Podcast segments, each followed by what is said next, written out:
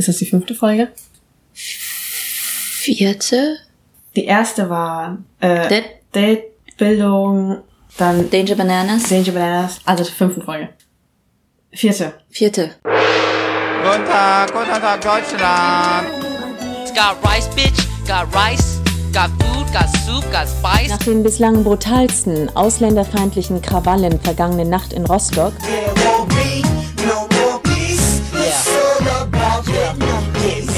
Herzlich willkommen zur vierten Folge Rise and Shine. Wir haben uns darauf geeinigt, dass das die vierte Folge ist. Genau, wir, wir kommen manchmal ein bisschen durcheinander, weil wir so durcheinander produzieren. In den letzten Folgen hatten wir uns ja immer wieder politisch geäußert und wir so ein bisschen am äh, Rande. Und dieses Mal dachten wir, nehmen wir uns Politik auch mal als Anlass dieser Folge. Also wir wollen darüber sprechen, warum wir uns immer wieder politisch äußern. Und warum wir überhaupt politisch sind, weil es gibt nicht unbedingt viele politische Vietnamesen. Wir kennen allerdings viele politische Vietnamesen und einer sitzt hier bei uns heute. Hallo, ja. Hi Meiling. Äh, Meiling ist auch in Köln gerade, wo ich auch gerade wohne. Und ich gerade bin, weil wir sitzen wieder zusammen alle. Warum heißt du eigentlich Meiling und nicht Mieling? Ich weiß gar nicht mehr warum. Ich glaube, ich hatte mal Englischunterricht in der Grundschule. Und, und ich hieß Sally. Sally war mein englischer Name. Das weiß ich noch. Und ich glaube, der Lehrer hatte dann irgendwie Mieling, Mylin ausgesprochen und das fand ich dann so cool, weil so Englisch und seitdem bin ich irgendwie dabei. Aber meine Eltern nennen mich eigentlich Linda. Nochmal ganz anders. Oh mein Gott. Ich weiß. Und die Verwirrung ist jetzt da, weil meine vietnamesischen Eltern nennen mich nicht bei meinem Geburtsnamen, sondern bei meinem westlichen Namen. Und alle coolen weißen Westler, ne, die wollen ja hier auf meine Kultur und so eingehen, die nennen mich dann Mai Lin. Also, Aber wir wollten über was anderes reden, was unser Leben eben prägt, und zwar das politisch sein. Und vielleicht, Meiling, erzähl doch mal, warum bist du so politisch oder was machst du überhaupt? ja, ich äh, verstehe mich selbst als Antifaschistin. Ja, interessiere mich auch für Rassismuskritik. Kannst du vielleicht erzählen, wie es bei dir so gekommen ist? Du bist ja tatsächlich explizit linken Milieu unterwegs. Also ich habe mich, mich relativ spät angefangen, so richtig für Politik zu interessieren. Also vorher wusste ich auch gar nicht, was ist links, was ist rechts genau. Also ich komme halt aus einem Arbeiterelternhaus, ne, und ich war halt auf so einem mega weiß bürgerlichen Gymnasium, so da, wo viele Vietnamesen ihre Kinder hinstecken. Und äh, ich habe einfach gemerkt, also meine Freunde, die haben teilweise in so mega großen Villen gewohnt, ne, also total surreal. Und ich hatte damals auch einen Freund und der war auf einer Privatschule. Der, ich weiß noch, es gibt so ja eine Szene und ich meinte irgendwie so zu ihm, ja, ich gehe so ungern zum Arzt, weil erstens dauert das immer so lange, bis ich einen Termin krieg und dann muss man da irgendwie den halben Tag im Wartezimmer verbringen. Und er kannte das selber so gar nicht, weil er Privatpatient war. Und ich war einmal mit ihm bei so einem Arzt. Für die Privatpatienten gab es einfach einen anderen Warteraum und dann gab es noch diesen anderen großen, vollen, unangenehmen Warteraum für die ganzen Kassenpatienten. Und ich habe dann mit ihm in diesem Privatpatientenzimmer gewartet und er kam auch sofort dran. Die Ärztin war super nett, super freundlich und ich habe halt irgendwie gemerkt, okay, äh, Leute werden ganz anders behandelt und haben auch ganz andere Erlebnisse. Und dann fingst du an, wütend darüber zu werden. Irgendwie ist, nee, ich glaube nicht wütend. Ich glaube, es war eher so eine Verwirrung. Aber es hat schon irgendwas so in mir aufgebrochen. Also ich habe einfach gesehen, es lebt sich anders. Und ich glaube, es ist auch nochmal was anderes, wenn man so nah an diesem anderen Leben dran ist. Weil eben meine Klassenkameraden, die haben eben ganz andere Erfahrungen gemacht. Und auch mein damaliger Freund als ich selber, als wenn ich sagen würde, ich wäre mit Leuten aufgewachsen, die einen ähnlichen sozioökonomischen Hintergrund hätten. Also dadurch war ich sehr früh als Kind auch damit konfrontiert und habe aber auch ganz unbewusst irgendwie mich assimiliert, also einen gewissen Habitus angenommen, gewisse Codes und Regeln dann auch gecheckt. Aber ich habe das erstmal so hingenommen und fand das schon irgendwie ja ungerecht, aber dachte mir, ja gut, so ist das halt, ne, weil es gibt Unterschiede in der Gesellschaft. Das muss man dann hinnehmen und dann muss man sich anstrengen und dann sich hocharbeiten. Das war dann so Ja. mein damaliger Gedanke, mit sowas umzugehen. Okay, da muss man halt noch besser sein als die anderen, was eben auch viele vietnamesische Eltern einen mitgeben. Also dieses, du musst besser als die Deutschen sein, weil sonst schaffst du es nicht. Ja. Ähm, ja, meine Politisierung, glaube ich, sah ein bisschen anders aus. Also Sozialkundeunterricht fand ich super langweilig und ich dachte, Politikstudium ist dann ungefähr auch so. Es hat mich einfach wirklich nicht interessiert, was diese ganzen alten weißen Männer im Fernsehen gesagt haben. Aber ich hatte trotzdem, war ich aber politisch, also je nachdem, was man halt darunter versteht. Also ich habe jetzt nicht die ganze Zeit in der Zeitung so die Politikseiten durchgelesen, aber auch eben Ungerechtigkeiten in der Welt gesehen und kritisiert und beobachtet. Und die Politisierung kam ähm, tatsächlich so ein bisschen durch mein Stipendium, das ich irgendwie zufällig bekommen habe. Es ist wirklich zufällig. Ich habe mich aus Versehen eigentlich. ich kann mich nicht aus Versehen bewerben. Stipendium Oh, ja, dann nimmt man es doch gern. Das klingt jetzt total doof, aber das ist eine wahre Geschichte. ähm, ich, hab, ich wollte auch Journalistin werden und dachte, wie werde ich jetzt Journalistin? Habe das gegoogelt und eben ein Stipendienprogramm gefunden, was so neben dem Studium läuft, wo man journalistische Workshops macht. Mhm. Und erst als ich genommen wurde, habe ich gecheckt, boah, ich bin jetzt irgendwie Stipendiatin in einer politischen Stiftung und ich krieg auch ein Stipendium, so wie alle anderen. Ich dachte eigentlich, ich habe mich auf dieses ähm, Medienprogramm beworben. Ach so. Das heißt, das ist irgendwie, quasi im Nachhinein habe ich irgendwie gecheckt, Vanessa, du hast dich für ein Stipendium beworben. Und das ist bekommen, oh mein Gott. Und du wolltest es eigentlich nicht. Und das hat mir einfach mein ganzes Studium finanziert und mir wirklich viel gebracht, weil dann war ich plötzlich mit Leuten zusammen, die dann eben schon total politisch waren, Mhm. Ähm, mit denen ich dann sehr spannende Gespräche geführt habe, über die ich dann tatsächlich mein Interesse für die härtere Politik stärker geweckt habe. Also es Mhm. war echt erst so nach dem Abi und ohne, dass ich das auch so richtig realisiert habe. Also ich bin eigentlich total zufällig da reingerutscht. Also meine Politisierung hat schon viel früher angefangen. Also es hat nicht erst, das war nicht erst durch das Studium. Keine Ahnung, ich wurde ja gemobbt in der Schule und irgendwann fand ich das voll uncool. Dann habe ich mich angefangen, so über Rassismus und solche Dinge zu informieren. Und irgendwann war ich dann Schülersprecherin äh, meiner Schule und die ganzen Schülersprecher treffen sich dann immer im Landesverband mit den ganzen Schülersprechern Bayerns und so weiter und man tauscht sich aus und sind dann sehr, sehr aktive, sehr politische Jugendliche, die recht links auch sind. Mhm. Und dadurch wurde ich dann eigentlich politisiert und mich für Politik und für erst für Bildungspolitik natürlich auch interessiert Mhm. und Rassismus und Mobbing und solche Dinge. Und dann habe ich aber auch zum Beispiel Kommunalpolitik gemacht. Also ich habe in Illertissen zusammen mit ein paar anderen Jugendlichen ein Schülerparlament gegründet. Das wusste ich gar nicht. Ja, das war süß, oder? Ja. Genau, und ähm, da geht es halt darum, dass dann praktisch Abgeordnete jeder Schule dann in diesem Schülerparlament sitzen und zusammen Hm. dann irgendwelche Projekte sich ausdenken und Konzerte organisieren und dann auch ihre Projekte und Vorschläge an den Stadtrat geben. Und äh, da wurde zum Beispiel ein Skatepark gebaut. Das fandest du früher cool? Ja, ich war total der Nerd. Deswegen wurde ich auch gemobbt.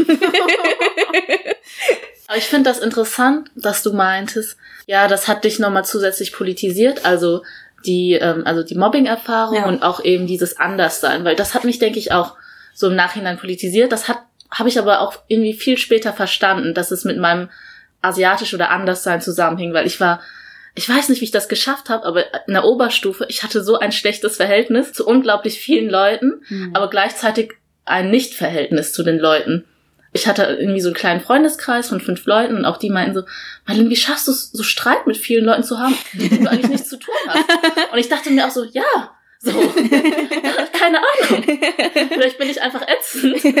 Bei mir haben sich diese Erkenntnisse auch später zusammengepuzzelt. Mhm, Also es ja. war tatsächlich so, dass ich früher auch nicht viele Freunde hatte oder auch fast gar nicht. Also ich wurde auch zeitweise gemobbt und bin aber auch nie so klar gekommen in diesem sehr engen Setting ähm, damals. Ich es glaube, äh, bei uns ist es halt noch extremer. Wiesbaden ist zwar keine Großstadt, aber es ist schon eine größere Stadt.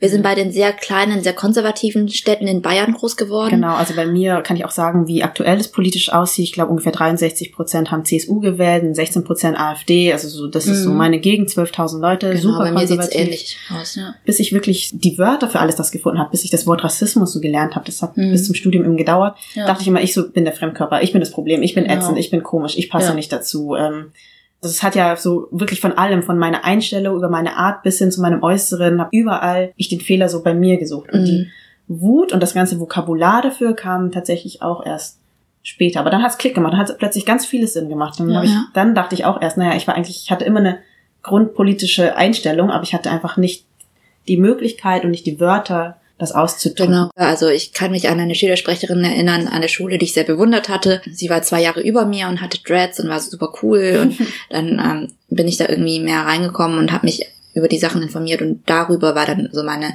Emanzipation politisch. Und ähm, das hat mich auch irgendwie ein bisschen befreit von dem gemobbt werden, von dem, okay, ich bin anders, sondern ich habe einfach gedacht, okay, ihr seid einfach alle scheiße. ich bin ganz, Ja, für alle Leute, die jetzt irgendwie noch zur Schule gehen, ihr wisst, nach der Schule gibt's auch noch ein Leben. Und ihr seid nicht ätzend, nur weil irgendwie Ja. 20 Leute äh, euch nicht leiden können. Ich glaube, mein Leben wurde noch mit keinem Jahr schlecht. Das ist einfach ja, ich muss auch sagen. besser geworden, Ja, als ich auf aus meinem jeden Ort Fall, rausgegangen ja. Voll.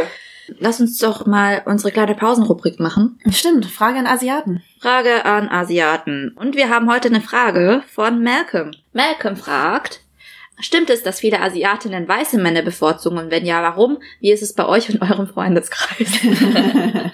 Uh, Autsch. Frage. Aber ich finde, bei Frage an Asiaten darf man wirklich alles fragen. Ja. Wir sind offen dafür. Ihr dürft uns die peinlichsten Fragen stellen. Also, ich weiß, dass es in den USA Zahlen gibt dazu. Mhm. Und zwar gibt es da Studien von einer Dating-Plattform, wer wen so okay, anschreibt. Cupid. Ich glaube, OkCupid Ja. war es, Ja. also es war nicht Tinder.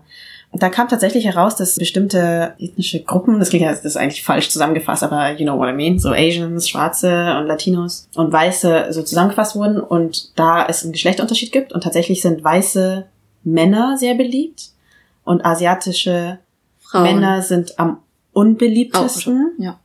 und schwarze Frauen. Und ich glaube, asiatische Frauen sind aber wieder eine der beliebtesten Gruppen. Genau, asiatische Frauen gehören Ja. zu den beliebtesten Frauen.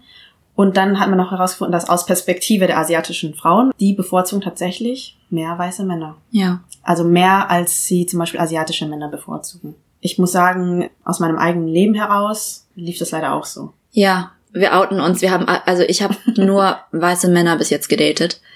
Ähm, ich nicht, aber ich habe noch nie einen asiatischen Mann gedatet. Ja. Äh, ja, ich habe alle Männer gedatet. ich muss aber auch sagen, dass ich lange Zeit nur was mit weißen Männern hatte. Und desto politischer ich wurde, desto mehr habe ich mich auch so hinterfragt und gemerkt, so, hey, warum eigentlich, ne? Mhm. Und das hängt natürlich, also meiner Meinung nach, mit viel so internalisierten Rassismus zusammen und auch, ja, dass man so neokoloniale Schönheitsideale übernimmt. Ja, ich glaube auch. Und außerdem hat er auch die Rassifizierung des asiatischen Mannes und dessen Asexualität, die ja nicht vorhanden ist, hat halt auch eine lange historische, politische Geschichte. Also wenn wir zum Beispiel in Medien schauen und wir asiatische Männer in Medien irgendwie betrachten, asiatische Männer sind immer die Nerds, Mhm, die ja. bisschen, oder die, das Extrem ist ja äh, Breakfast at Tiffany's. Es war Yellowfacing und der hat irgendwie so einen ekligen Japaner gespielt. Oh, Mrs. Golightly und so. Also es war, also Ja. Ja. Und es gibt Jackie Chan, das ist so die eine Ausnahme. Und mittlerweile gibt's ähm, auch manchmal so ein Bruce Lee ist ziemlich cool, aber Bruce Lee ist halt eine Weile her, ne? Und ansonsten sieht es traurig aus. Und ich habe das jetzt auch mittlerweile reflektiert und ich erkläre mich dahingehend für ein bisschen unschuldig, dass ich einfach seit neun Jahren in einer Beziehung bin mit einem Weißen und da auch nicht viel anderes ausprobiert habe. Ja. Aber wenn ich das tun würde, habe ich auch gemerkt, dass ich, ähm, glaube ich, das Aktive anders machen würde, weil ich das irgendwie nicht so akzeptiere. Ich glaube nämlich, das ist nicht reine Geschmackssache. Ich glaube schon, dass es viel damit zu tun hat, mit welchen Bildern wir so konfrontiert Aber ich finde auch, es gibt nicht wirklich viele asiatische Männer, die in den Milieus unterwegs sind, in denen wir uns bewegen. Also wenn ich an meine asiatischen männlichen Bekannten denke oder Freunde, sind das halt Leute, die irgendwie einen komplett anderen Lebensstil pflegen als ich. Sie lernen gescheite Berufe oder Jobs und es ist alles sehr materialistisch und es ist einfach nicht das Leben, das ich lebe. Ja, in Berlin habe ich mittlerweile ziemlich coole andere Leute kennengelernt, aber ich fange jetzt nicht an, so asiatische Männer hinterher zu laufen, nur weil ich mich politisch so geändert habe. Hallo, warum nicht? Aber ich finde auch asiatische Männer, also ich finde sie schon attraktiv. aber es gibt tatsächlich auch in den USA so eine Dating-App. East meets East. Ihr kennt sie sogar. Ich war nämlich in New York. Und da gibt's ja genug asiatische Männer. Ja. Was und das ja- finde ich irgendwie cool. Also wenn man aktiv die Entscheidung trifft und sagt, nee, wir machen das jetzt nicht mit, diese Asexualisierung von asiatischen Männern, Ja. sondern wir lernen sie aktiv einfach mal. Ich meine, das ändert sich auch sehr langsam. Also es gibt auch in US-amerikanischen Medien jetzt asiatische Männer, die durchaus cool sind. Zum Beispiel Randall Park bei äh, Fresh off the Boat anguckt, Eddie Huang, ähm, Der 10 ist in Fresh off the Boat. ja, oder der, der ist halt Chefkoch und der hat ein paar Restaurants, ähm, Bauhaus und ist ziemlich cool. Oder auch Stephen Ja. Young, der Typ, der bei dieser Zombie-Serie. The Walking Dead? The Walking Dead. Walking Ja, also es Dead. gibt schon immer mehr asiatische männliche Schauspieler, die nicht komplett eklig sind, wie zum Beispiel der Typ in Hangover. Also es bewegt sich so langsam was. Ja, ich weiß nicht, ob man auch, ja klar, also ich denke auch, dass so die Medien eine große Rolle spielen, in dem, wie man gewisse Leute rezipiert. Aber ich glaube auch, wenn man einfach, keine Ahnung, bei Tinder ist oder jetzt jemanden im echten Leben trifft und sich dann denkt, okay, vielleicht Ja. probiert man es einfach. Das heißt nicht, dass man es machen muss, weil das habe ich auch schon durchgemacht. Ich habe einen Vietnamesen, einen Deutsch-Vietnamesen gedatet und ich fand ihn super heiß und super cool. Und im Nachhinein war es eine totale Vollkatastrophe, weil ich habe irgendwie alle meine Alarmsignale einfach ausgemacht, nur weil das ein Vietnamese Ja. war, weil ich ganz zwanghaft versuchen wollte, dass Mhm. es jetzt klappt. Am Ende hat es natürlich nicht geklappt. Also so rum geht's natürlich auch nicht. ne? Ja, klar. Boah, ich stelle es mir auch richtig kompliziert vor, Oh, noch so eine vietnamesische Familie. Dann hast du zwei. Oh mein Gott. So- Zwei Familien, Da die einen klar die ganze kommen. Zeit bohren, so, wann heiratest du endlich? Ja. Vielen Dank, Malcolm, für diese Frage und diese Lacher. Aber das ist sicher ein Thema, mit dem wir uns, glaube ich, nochmal in aller Ausführlichkeit, mit dem wir uns vielleicht auseinandersetzen, oder? ja.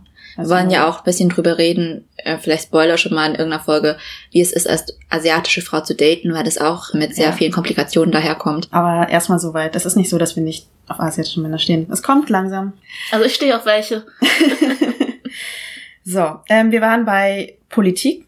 Was mich noch interessiert ist, wie ihr euer Umfeld empfunden habt. Wie politisch sind eure Eltern, die Freunde eurer Eltern, die Leute, mit denen ihr aufgewachsen seid. Die paar Vietnamesen, die ich kenne, haben gar nichts mit Politik am Hut. Ja, aber Also, woran liegt das? Sie sind ja genauso aufgewachsen wie wir, haben wahrscheinlich auch ähnliche Erfahrungen gemacht wie wir in der Schulzeit. Das finde ich halt immer so merkwürdig, wenn ich auch, wird bei dir- wahrscheinlich auch so sein, äh, Meiling, meine Eltern sind nicht wirklich in, an der deutschen Politik interessiert Hm. und mein Bruder oder seine Freunde auch.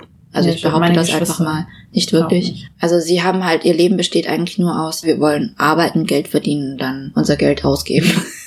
Ist bei dir auch so?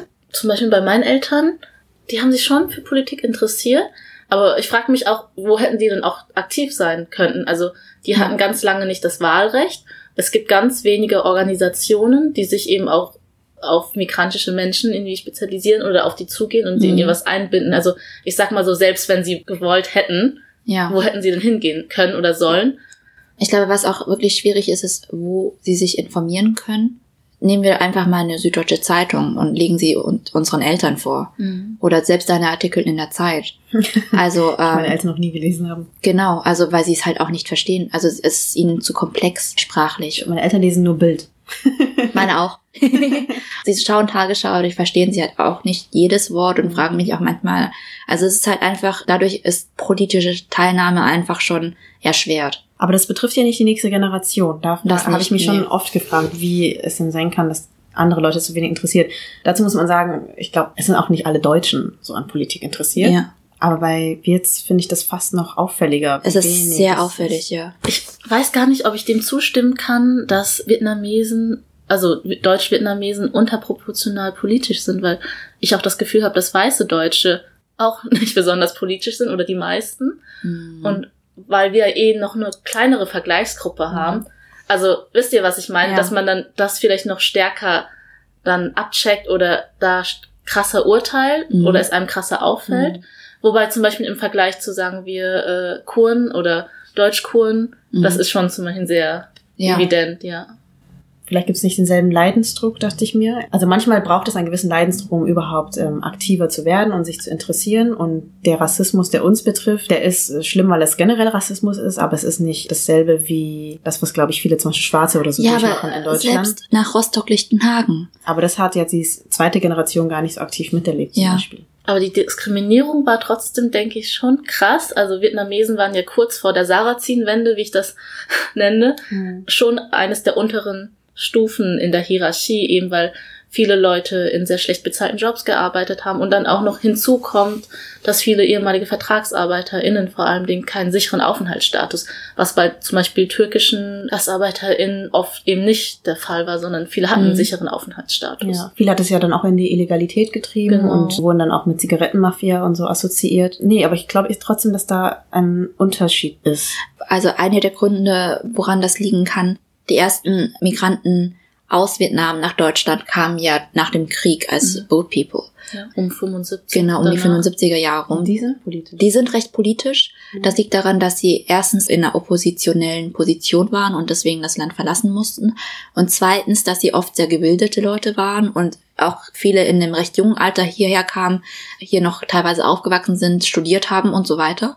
Der Großteil der Vietnamesen, diese zweite Welle, die kam, waren ja dann unsere Eltern, die vietnamesischen Gastarbeiter, die oft viel weniger gebildet waren, aus einem einfachen Background kamen, Und eher kadertreu. Das Genau. heißt also, es sind schon die Leute gewesen, die jetzt nicht Probleme machen. Und ich glaube, diese Haltung unserer Eltern auch, wie wir gesehen haben, wie sie durch das Leben gehen, hat bei vielen auch abgefärbt und wahrscheinlich auch so, okay, je weniger Probleme machen, desto weniger Probleme kriegen wir. Das ist wahrscheinlich auch einer der Gründe, warum so wenige Vietnamesen, Vietnamesinnen zweiter Generation, zumindest aus dem Gastarbeiter-Background, wenig politisch sind. Also das ist das, wie ich mir das erkläre, ist aber auf keinen Fall wissenschaftlich gestützt in irgendeiner Form. Also, dass man den Eltern keine Probleme machen wollte, weil die eh schon so viele Probleme Nicht nur den Eltern, sondern auch generell im Leben, Also weil man insgesamt? sieht, ja genau, die Eltern wollten wenige Probleme haben, haben das dadurch Ich geschafft. würde gerne auf den Punkt das so eingehen, wo du meintest, dass eben die äh, ehemaligen Boat People ein anderes Politikverständnis haben oder politischer aktiv sind, weil die wurden ja auch ganz anders in die Gesellschaft integriert, in Anführungsstrichen. Ja. Also wurden eben sehr willkommen aufgenommen, Stichwort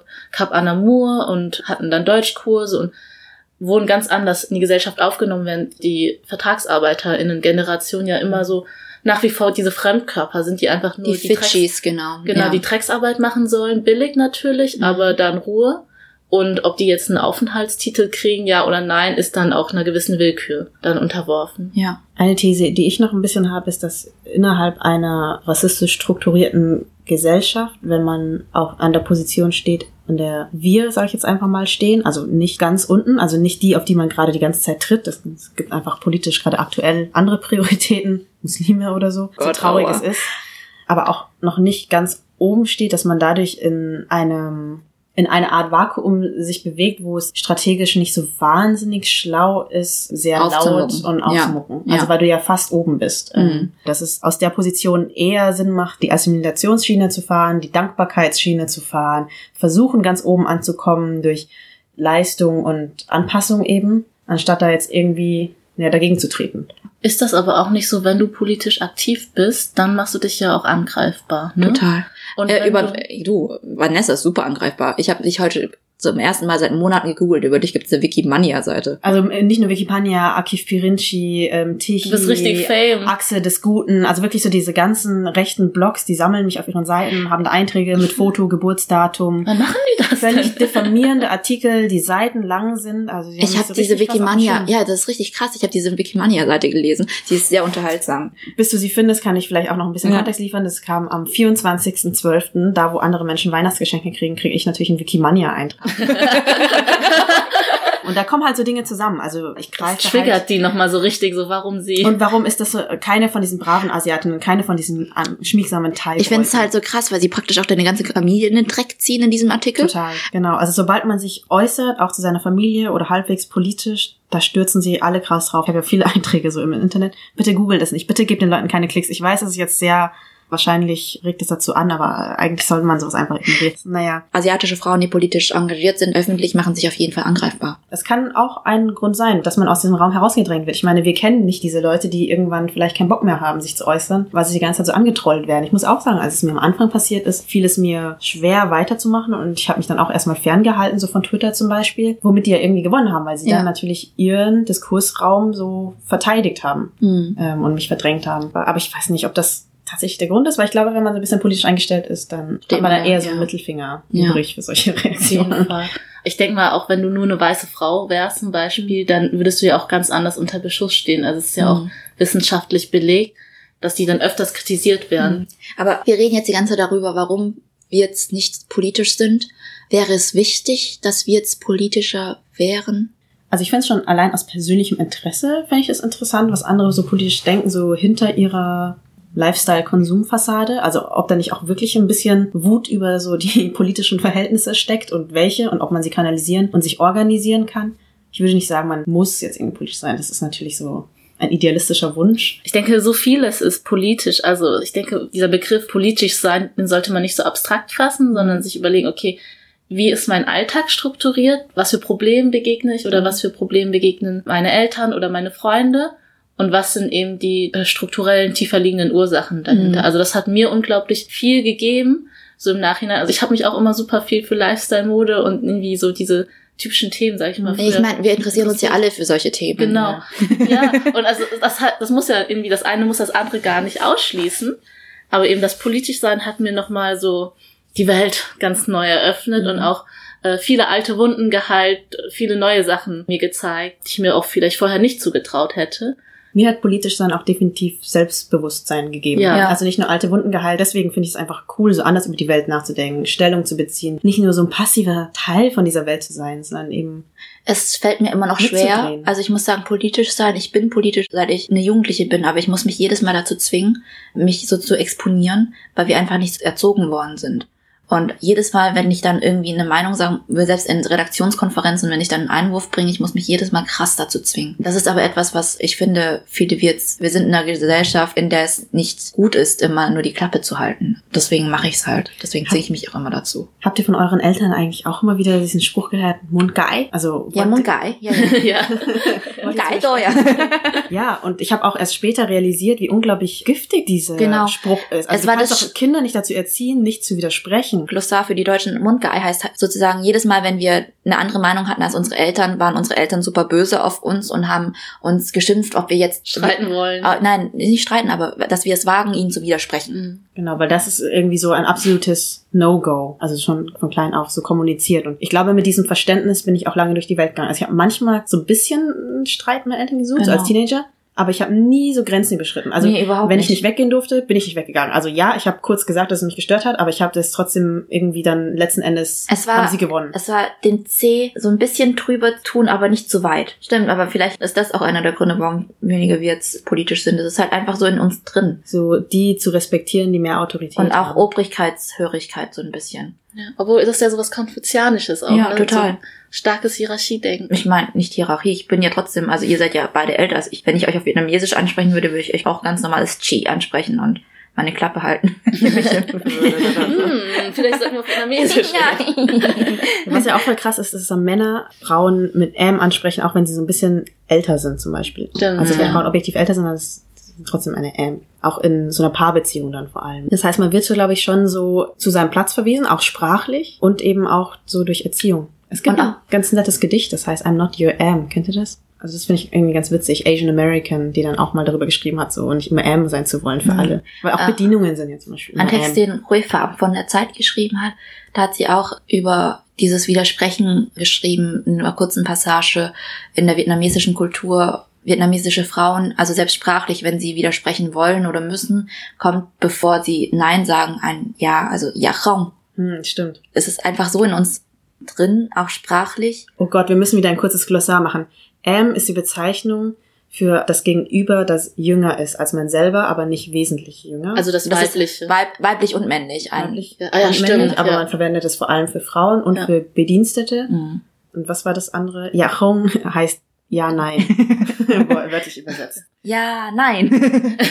so kann man das vielleicht sagen. Oder nein, aber. Ja, sinngemäß. Okay, Ja, aber wörtlich ist genau. anders, ja. Und Okay. was haben wir noch gesagt? Chi ist eine ältere Frau. Genau, weil im Vietnamesischen gibt es nicht so gesehen Personalpronomen, also ich und du, sondern man sortiert sich beim Sprechen immer in seine hierarchische Position ein. die sich zusammensetzt aus Alter, aber auch aus gesellschaftlicher Position und, Und äh, familiäre- familiären Verhältnissen. Und Geschlecht. Also es ist ein bisschen kompliziert. Ich glaube, das kann man gar nicht so wirklich erklären. Aber diejenigen, die asiatische Sprachen sprechen, das ist im Chinesischen genau das, das, Gleiche und ja. Japanisch, glaube ich, auch, Mhm. Koreanisch. I'm not your am ist ja ein gutes Motto eigentlich grundsätzlich. Also ja, ich finde, vielleicht nehme ich das doch zurück. Sollten wir das ändern, also politischer sein, vielleicht würde ich das doch jetzt mit einem Ja beantworten und nicht so zurückhalten mit, ich fände es persönlich interessant. einfach weil es Selbstbewusstsein gibt. Und ich glaube, es gibt einfach auch Dinge, worüber wir völlig zu Recht wütend sein können. Auch aus asiatischer Perspektive. Für mich ist es auch einer der Gründe, warum Asiaten in der öffentlichen deutschen Wahrnehmung nicht wirklich da sind, obwohl wir eine Einwanderungsgruppe sind, die auch schon seit den 70er Jahren in Deutschland sind, weil wir einfach nicht so oft Aufmucken. aufmucken und das muss sich ändern. Ja, ich denke auch, auf jeden Fall sollte sich das ändern, aber zusätzlich sollten auch die Strukturen dafür geschaffen werden, damit Leute sich auch ermutigt fühlen, äh, sich politisch zu äußern oder zu informieren. Vielleicht hängt das auch irgendwo mit einer ähm, Repräsentanz zusammen, also dass man sich erkennt und sieht, okay, die Person sieht irgendwie so aus wie ich und Mhm. äußert sich und ich finde mich in dem wieder, was die Person sagt. Ja. Es ist halt so eine Henne- und. Ei-Frage. Genau, Ne? Also voll. du kannst nicht jemanden in der Öffentlichkeit haben, ohne dass es jemand erstmal hinkriegt, sich öffentlich mal zu äußern und öffentlich wütend zu sein. Es gibt das schon, aber das sind so exzentrische Gestalten. aber Oder ähm, Philipp Rösler. Was ich vielleicht noch wichtig finde zu sagen, ist, ich mache Leuten, die nicht so politisch sind, aber keinen Keinen Vorwurf. Vorwurf. Also Nein. irgendwie geht es nicht darum, dass man das irgendwie so sein muss. Ich finde es total schön, wenn es jemand so für sich entdeckt, Entdeckt. aber ich verstehe es zum Beispiel auch, wenn die Elterngeneration einfach nicht die Möglichkeit hatte, teilzuhaben Mhm. durch Wahlrecht, aber auch einfach durch ein hartes Leben, das muss man halt irgendwie auch sehen. Ja, total. Und ich Ähm. finde es auch vollkommen okay, wenn jemand sein Leben so leben will, wie Leute, die wir kennen, einfach ganz normale Jobs haben, schon zur Wahl gehen, aber sich nicht jeden Tag mit Nachrichten und Politik beschäftigen müssen und einfach ein normales, spießiges Leben leben wollen. das Also, ist vollkommen in Ordnung. Wir sollten auch das Recht haben, Spießer zu sein. nee, da würde ich widersprechen. Willst du widersprechen? Ja. Die Frage ist auch, was versteht man unter politisch? Und natürlich will ich jetzt niemanden irgendwie so mit der Pistole jetzt zwingen, was zu machen. Aber ich denke, ganz oft sind die Leute ja betroffen. Und sie können gar nicht anders. So, entweder sie tun's oder, und wenn sie es nicht tun, dann sind viele doch irgendwie in einer schwächeren Position, weil wenn sie eben nichts sagen, Hm. dann so, wer soll's denn sonst machen? Ja, das stimmt. Wer nichts sagt, gewinnt nichts. um also mit so völlig platten Spruch so die Serie abzuschließen. ich glaube, ich habe jetzt jegliche journalistische Credibility verloren. Aber ja, meine Lieben, das war Folge 4, Rise and Shine. Rise and Shine. Am Ende natürlich noch die obligatorischen Hinweise auf unseren Instagram-Account, riseandshine.podcast. Auf unseren Twitter-Account, rise-and-shine. Vielen Dank an unsere Hörer und Fans für die super lieben Zuschriften, Kommentare, E-Mails, Shoutouts. Wir haben euch sehr, sehr lieb. Die bringen uns nämlich auch alle weiter und wer weiß, vielleicht hören wir den einen oder anderen mal in unserem Podcast. Vielen Dank fürs Zuhören. Vielen Dank, Meiling, dass du dir Ja, die Zeit danke, dass ich hast. kommen durfte. Und bis zum nächsten Mal. Bis bald. Tschüss. Tschüss.